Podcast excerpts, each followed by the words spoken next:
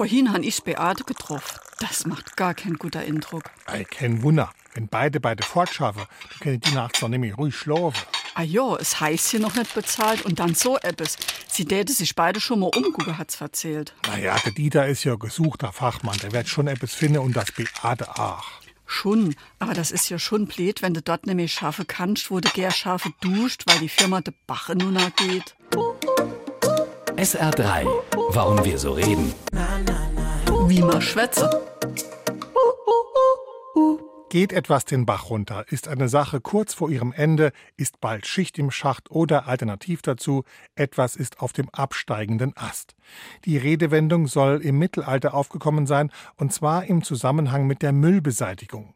Der Müll landete damals nicht in der Tonne, sondern auf der Straße in der Abfallrinne, auch Gosse genannt.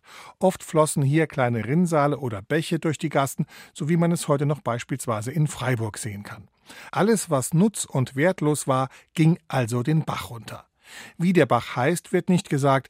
Es ist aber bemerkenswert, dass es eine ganz ähnliche Redewendung mit einem größeren Fließgewässer gibt und da wird auch der Name genannt, etwa bei Der ist über die Jordan. oder Dem sei Firma ist über die Wuppergang. SR3.